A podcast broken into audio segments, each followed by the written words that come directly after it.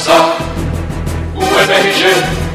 Bom dia! Yes, sir. Boa noite! Your command, Master.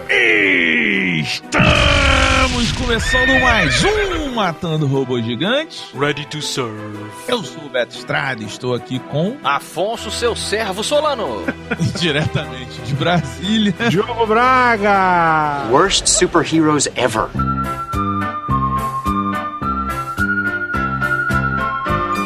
E aí, Betão, chegou pra gravação hoje aí, seja bem-vindo. Seu MRG, esse aqui é o MRG. É mesmo? Pô, obrigado aí, galera. O podcast aí, fica à vontade, fica à vontade enquanto o jogo se recupera aí, tá vendo que ele tá, Nada mudou. tá com corona, nada mudou. Corona. É. Olha só, o Uber, É. o aplicativo, Ah, ele tem um- uma parada que é tipo assim, ah, você pode deixar um carro e você pode escolher o ar-condicionado ligado, desligado, Sim. se o motorista fala, se o motorista não fala e tal. Ah, é? E aí, Ah. é, você tem um... Tem isso Pô, agora? Afonso não anda de Uber, esqueci disso. Não, não, eu sou um amigo do taxista. Eu sou amigo dos taxistas. Só que assim, olha isso. Aí É. eu tava, tipo, no carro, assim e tal, e eu, sei lá, fiz duas, três perguntas pro cara, o cara deu uma resmungada. Tá. Eu falei, beleza, o cara não quer conversar, tá suave, respeito, educado, e fiquei quieto. Será que ele, quando ele aceitou a sua chamada, ele não marcou lá, quer um passageiro que não fale? Caralho, ia ser Você foda, né? Ia ser foda. Não escolhe a qualidade do outro, sabe? Ia ser foda. É. Só que o que que acontece? Eu vi no Hum. meu aplicativo, quando eu fechei a corrida, que o meu não fale estava marcado. Ah, E aí, ah. minha nota caiu pra caralho. Eita! Aí eu fiquei, porra, aí eu fiquei boladão. Falei assim, pô, não é possível. Eu acho que o motorista tem direito de ficar puto, sim. Hum. Ele não tem direito de expressar, né, de demonstrar que ele está puto com você. Mas internamente, se ele quiser ter um câncer e, e ficar puto à toa, fica à vontade. Ele não pode prejudicar o Roberto porque ele discorda da, da posição social do Roberto. Exato. Eu acho que ele pode te prejudicar é, caso você tenha marcado lá não falar e tenha tentado puxar a conversa. Se eu fosse motorista, eu te dava ponto baixo. You asshole! Eu falava babaca, fica fazendo armadilhazinha no aplicativo. Armadilha. É, exatamente, armadilha. É, Do cara virar pra trás e falar assim: Você acha que isso é algum tipo de jogo? Sacou? Você vai.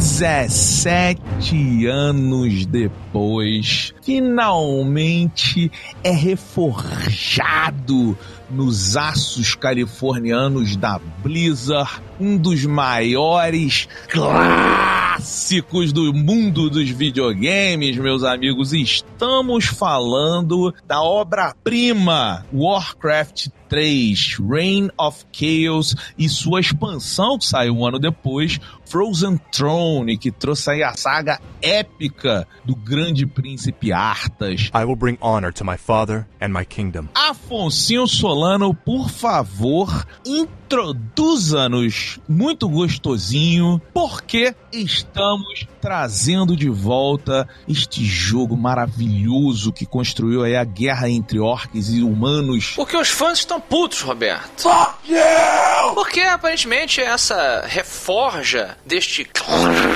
clássico das lan Vocês houses. estão meio, meio sibilantes hoje. Estamos, estamos, porque hoje é um episódio nostálgico aqui. Eu vou trazer muita coisa da nossa época de Lan House aqui, que a gente vai relembrar do, do clássico que começou em 1994, né? Desse jogo de. Warcraft 1, né? É, o 1, onde no mundo de Azeroth abre um portal e começa aí a galerinha verde que vai aprontar altas confusões contra os humanos. Why don't you lead an army instead of touching Mas olha só, eu- quero saber então de vocês dois, porque vocês são claramente os que mais são apaixonados pela franquia Warcraft. Eu sou um admirador da mitologia, eu nunca fui um grande eh, jogador de RTS, né? Eu gostava mais das histórias, por exemplo, Diablo. Porra, amo a história do Diablo, amo toda, todo o lore, mas eu nunca fui um cara do clique. Eu não gosto muito de jogo de RTS, fica clique, clique, clique, clique, clique. Mas quando a febre Warcraft aconteceu, meu irmãozinho do meio, o João,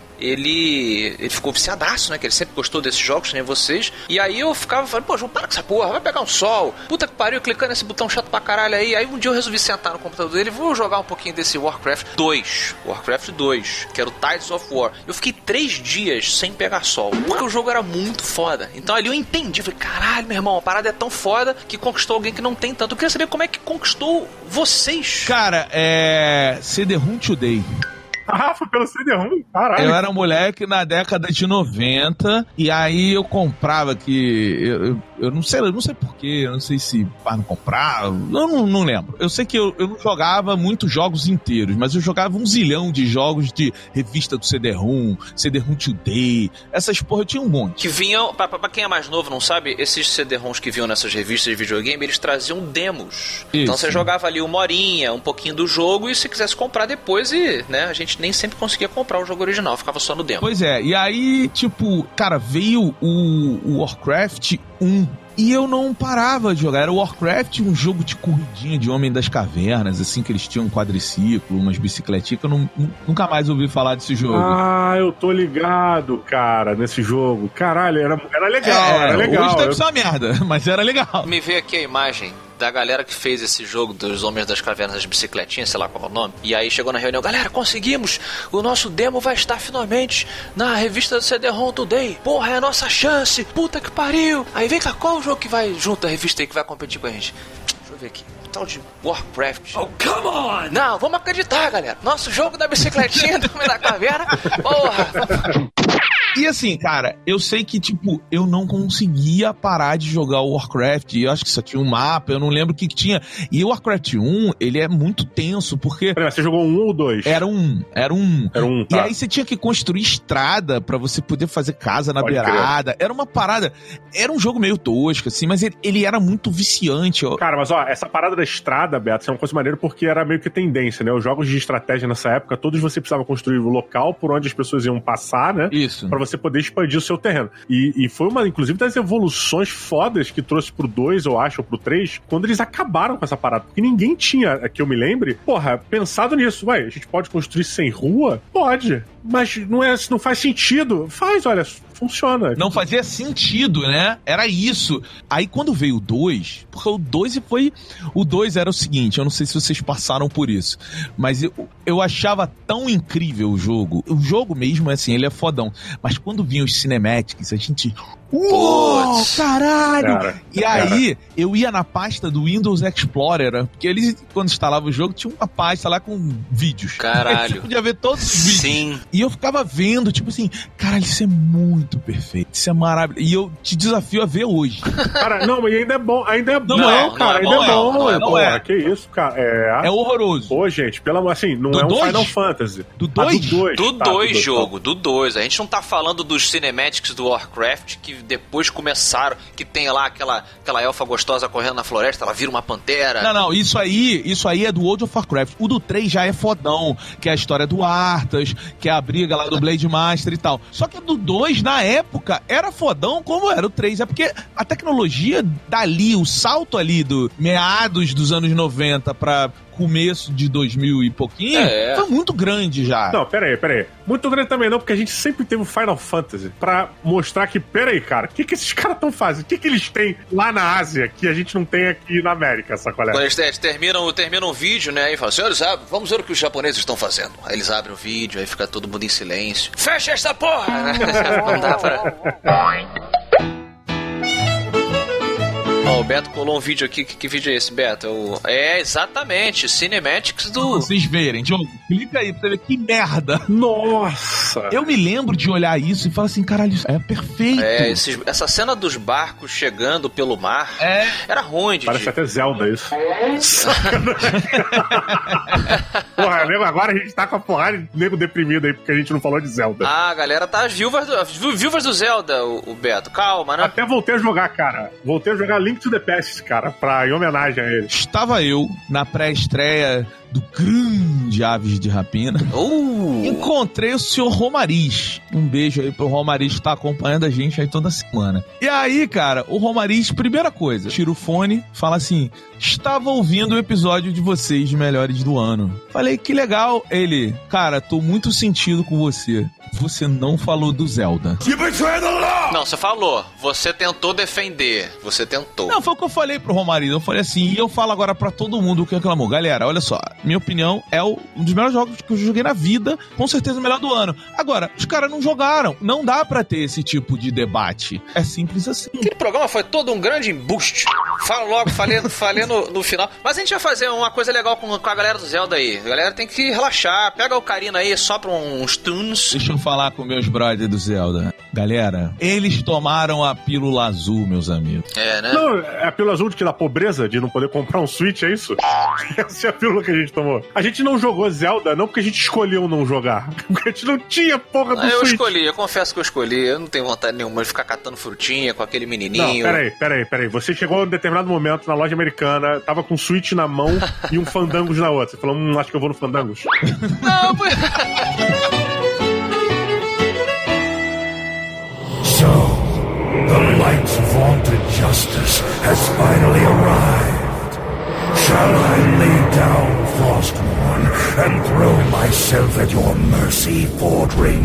É, apesar de eu ter visto Warcraft também nessa revista, é, eu fui no modelo disquete flop disk. Na época, a gente tinha um, um- um clubinho lá no, no Colégio Batista de pais que viajavam para os Estados Unidos e traziam jogos em disquete. E o Marcelinho, cara, o Marcelinho Empada, é, ele tinha pego o Warcraft 1 em disquete, acho que eram oito ou quatro disquetes, alguma coisa assim. Então ele tinha, né, tinha aquela lista, aquela sequência de pessoas que iam instalando o flop disk e passando para outra. Então chegou na casa do Michael, o Michael instalou na casa dele, no dia seguinte levou pro colégio, aí fui eu instalar na minha casa. É, então a galera meio que começou a jogar todo mundo nessa mesma semana. E, cara, só que eu vinha de um colégio é, de jogos de estratégia e action, mais ou menos, que era o Syndicate. Caralho. Porra, demais. Sim, porra, demais. Porra, o- e o Syndicate, ele já era incrível quando o Warcraft estava começando, pelo menos pra mim, sabe? Eu não sei quem lançou primeiro, mas na minha casa o Syndicate chegou primeiro. E era foda, cara. Era incrível a quantidade de coisas que eu podia fazer, a quantidade de pessoas que eu controlava ao mesmo tempo. Era fabuloso, puta, eu mexia todo mundo e tal. E quando chegou o Warcraft, eu, eu fiquei meio com não, hoje, mas deu aquele. É. Só que assim, o poder da galera influencia, sabe? Aqueles são seus influencers dos anos 90. Seus amigos eram seus influencers. E aí, a galera tava muito amarradona, cara, jogando o Warcraft. E eu, eu queria participar dos papos e entender o que, que a galera tava conversando sobre o poder de cada personagem, o que, que tinha que fazer naquela fase, como é que eles tinham que escoltar aquelas pessoas e tal, pra tal lugar, e como é que defendiam, não sei o quê. E eu falei, cara, peraí, tem algo muito além da imagem ali, saca? E como eu sempre fui bosta no inglês, né? E ainda tinha essa barreira da linguagem. Só que eu sempre tive bons amigos. Que bons amigos no sentido de geniais, amigos inteligentes, muito à frente do, do nível mediano da galera. Que sabe? isso, obrigado, que isso. Não precisava. Não, isso antes, antes de conhecer vocês. Mas aí foi maneiro porque é, acabou criando no Warcraft sendo meio que o determinante para todos os jogos futuros que eu vinha jogar no PC, onde eu jogava em casa e os meus amigos me explicavam o que, que estava acontecendo quando eu chegava na escola. Aconteceu isso com Warcraft, aconteceu isso com Alone in the Dark. Então, é, o, o Warcraft, além de ter aberto as portas do RTS, né, do Real Time Strategy e tudo mais, é, e, e da história misturada ao Real Time Strategy de maneira bem profunda, ele também abriu esse modus operandi que eu teria durante anos à frente, sabe? Então, é, isso só pra vocês terem uma noção da importância que foi o Warcraft pra mim. É engraçado que é, a gente, conforme vai vendo o entretenimento avançar e você começa a resgatar quando que ele começou, né? E lembrar, por mais que você estivesse presente, você vai lembrando, a gente se dá conta de como que essas pessoas que produziam essas grandes obras hoje não necessariamente tinham noção de exatamente do que elas estavam fazendo. Não, não havia um planejamento, não é sempre que houve, havia um planejamento né, é, a longo prazo ou uma ideia final do que eles gostariam de passar. Se você resgatar é, os cinematics dos, dos primeiros Warcraft, você vai enxergar um design super genérico, né? Assim, o jogo ele era muito bom, ele era emprestado, né? O, as ferramentas RTS de outras coisas que tinham vindo antes, inclusive os jogos do Duna que eu fui, eu fui lembrar aqui e tal. Nossa, muito legal, cara. Eu joguei muito Duna 2, cara, Duna 2. E, e aí você vai resgatar nesses cinematics e você vai ver, e o próprio gameplay, o design dos personagens ali e tal, e aí você vai vendo que eles só foram ficando, os personagens de Warcraft só foram ficando bulky, com as mãozonas, as armaduras, né, é, super gigantonas e tal, a partir do 3, cara. E mesmo assim, eles não estavam como estão hoje. É muito interessante. É, mas assim, é porque, é porque o 3, ele, ele é um marco na franquia, né? Porque, tipo, o 2, ele era, tipo assim, pô, é um bom jogo de RTS. Mas era mais um, né? Concordo. É, eles, eles expandiram o universo de uma forma inacreditável. Eles trouxeram um conceito que foi muito debatido. Eu me lembro quando o jogo chegou, porque foi bem na época da Lan House. Então é tipo, eu me lembro da gente debater, tipo assim, pô, eu não sei se eu gosto dessa parada de herói que veio. Ele que trouxe os heróis. Ele trouxe os heróis. E eu lembro que era uma época em que todo mundo que já tinha zerado, já tava jogando multiplayer, tava jogando aqueles mods, tava jogando não sei o quê. Quando alguém chegava, o nego falava assim, mas joga o single player antes pra tu entender a história. É, cara. Total. E, não, e, e é louvável que justamente quando você pega um gênero de fantasia clássico, né? Quantas obras tem aí que tem orc, elfo, dragão e o caramba, mas para que você se destaque usando essa, né, essa, essa temática, você tem que ter uma identidade muito própria. E aí, a partir do 3, realmente, não foi só o, o design que eu citei que começou a se destacar para os jogadores, mas também como que você pega essa fantasia clássica e trabalha esses elementos que já estão na cultura popular de uma forma que as pessoas nunca tinham visto antes. É aquilo, cara. Era, era um storytelling que a gente, puta, acompanhava a jornada da, da raça, Aham. né? Tipo, e o, o, o Arthas que vira undead. Então, assim, aquilo começava a ficar tão rico o universo. É, o lance dos elfos negros, o lance do Blood Elf e tal. Mas, cara, eu acho que, assim, é, a gente não pode tirar que o Warcraft 3, em algum momento, ele se transformou no pilar máximo dos games for Access, que é Explore, Expand, Exploit e Exterminate, que eram esses jogos nesse tipo. Oh! E ele pegou essa parada e ele falou assim, cara, eu vou eu vou colocar isso dentro dessa estrutura, que era uma coisa muito Civilization e tal, aqueles jogos turn-based e tal, e ele encaixou aqui e era perfeito, por quê? Porque os humanos acabavam com as florestas, os elfos, dentro do storytelling, que cuidavam das florestas, então quando eles pegavam madeiras, eles não destruíam a árvore. Então já tinha uma estratégia. O elfo mantém o território cercado, o humano abre o território, aí tem a exploração de ouro, aí tem você vencer o outro negócio. Cara, o game design era tão perfeito É. e era aliado ao storytelling, né? Mas eu acho que, na verdade, não- isso não veio só por causa do 3. É, a sensação que eu tenho do Warcraft, que foi até um dos grandes diferenças que eu até comentei mais cedo, é que você sempre teve uma, uma profundidadezinha ali, né? Na evolução de uma fase para outra, no surgimento, a história que era contada, o que eles passavam, sempre aprofundava de uma maneira diferente do que tinha na época, mas eles sempre aprofundavam algumas características relacionadas ao que estava surgindo ali. O que te dá empatia, tanto com o que você tá jogando, você consegue se colocar e entender muito bem o porquê de você tá fazendo aquelas paradas, quanto que no momento que eles vieram com o 3 e eles começaram a individualizar os personagens de um jogo de estratégia, fez muito sentido, porque você já tinha, eh, já estava conectado com aquele universo, com aquelas pessoas, com aqueles grunts, com aquelas raças todas, e agora você está conectado com aqueles heróis, com aquelas pessoas individuais que você vai jogar, né? A gente não sabia isso na época, mas que no futuro se tornariam a base de uma economia gameística aí, mudariam o mundo, cara, literalmente.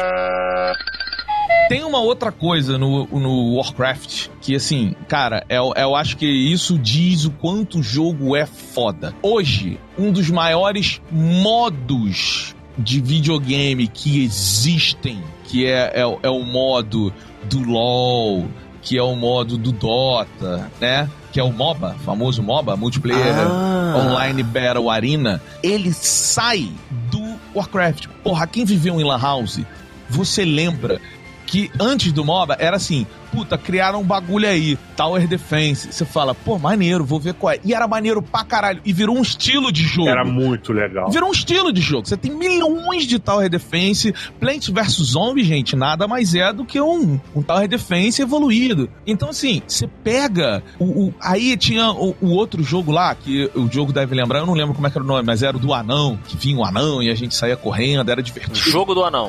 É, dá pra chamar de jogo do anão. É porque tinha um momento lá do anão. Só que de repente veio o tal do Dota. Que não era um jogo à parte que a Valve hoje comprou e faz campeonatos e tal. Era mod, era mod, assim como tava Defense, era tudo mod. Você tinha que entrar no Warcraft 3 pra jogar Dota. A gente tava vivendo o começo de tudo, cara. Começo de CS, começo de Off Defeat, começo da porra toda. Só que o MOBA, cara, era muito louco, porque aí você jogava, era divertido, era, tipo, era muito diferente. Só que aquela porra foi tomando a Lan House, de Lan House em Lan House. Você chegava e as pessoas jogavam Dota, e só jogavam Dota, e só jogavam Dota. E a parada foi crescendo, velho. Aí um dia é isso, virou o League of Legends, um jogo mais jogado do mundo, tá ligado? Sabe o que eu achei bizarro dessa época? Porque é, eu vivia muito, respirava meio que o ambiente da nossa Lan House. Era o meu microcosmo ali. Então tudo que a gente, que eu tinha de jogo, que eu ah, eu jogava em casa e depois eu ia pra Lan House, a Lan House era, sei lá, era a minha a lua que eu ia lá jogar a parada e depois voltava. Esse era o meu universo. E para mim, as coisas que aconteciam na Lan House eram coisas da Lan House, cara. Não eram paradas que estavam acontecendo no mundo, tá ligado? Aham, aham. De repente, a gente tava jogando a parada e vieram pessoas de uma loja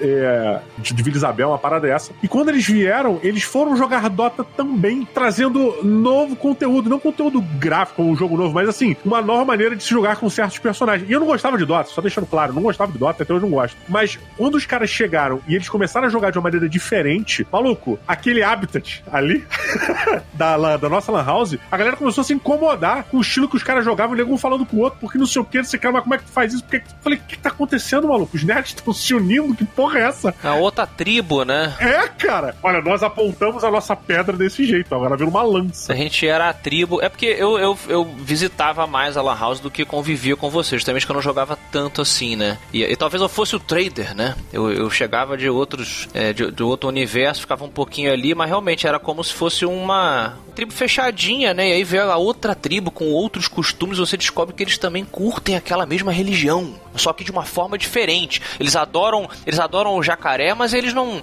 não dão paca pra ele comer. Talvez eles deem aves. Aí você vê, como assim você dá ave para ele? E cara, isso é muito bacana. Foi muito bacana isso, porque foi nessa época que a gente começou a receber lá na loja, tipo, entre aspas, né? Pro players de CS, né? Tipo, pro players de Dota. Tinha uns caras de outras lan houses que jogavam pra caraca, chegavam lá simplesmente para mostrar que eles eram fodões. Tipo Bruce Lee nas outras academias, tá ligado? Pois era o princípio, você vê. É uma época muito inocente. Hoje em dia o negócio tá complexo, jogadores profissionais. Pô, eu vi recentemente, uma, teve uma jogadora aí de CS famosa que foi condenada à prisão. Step out of the car now! Maior tempo de respawn ever.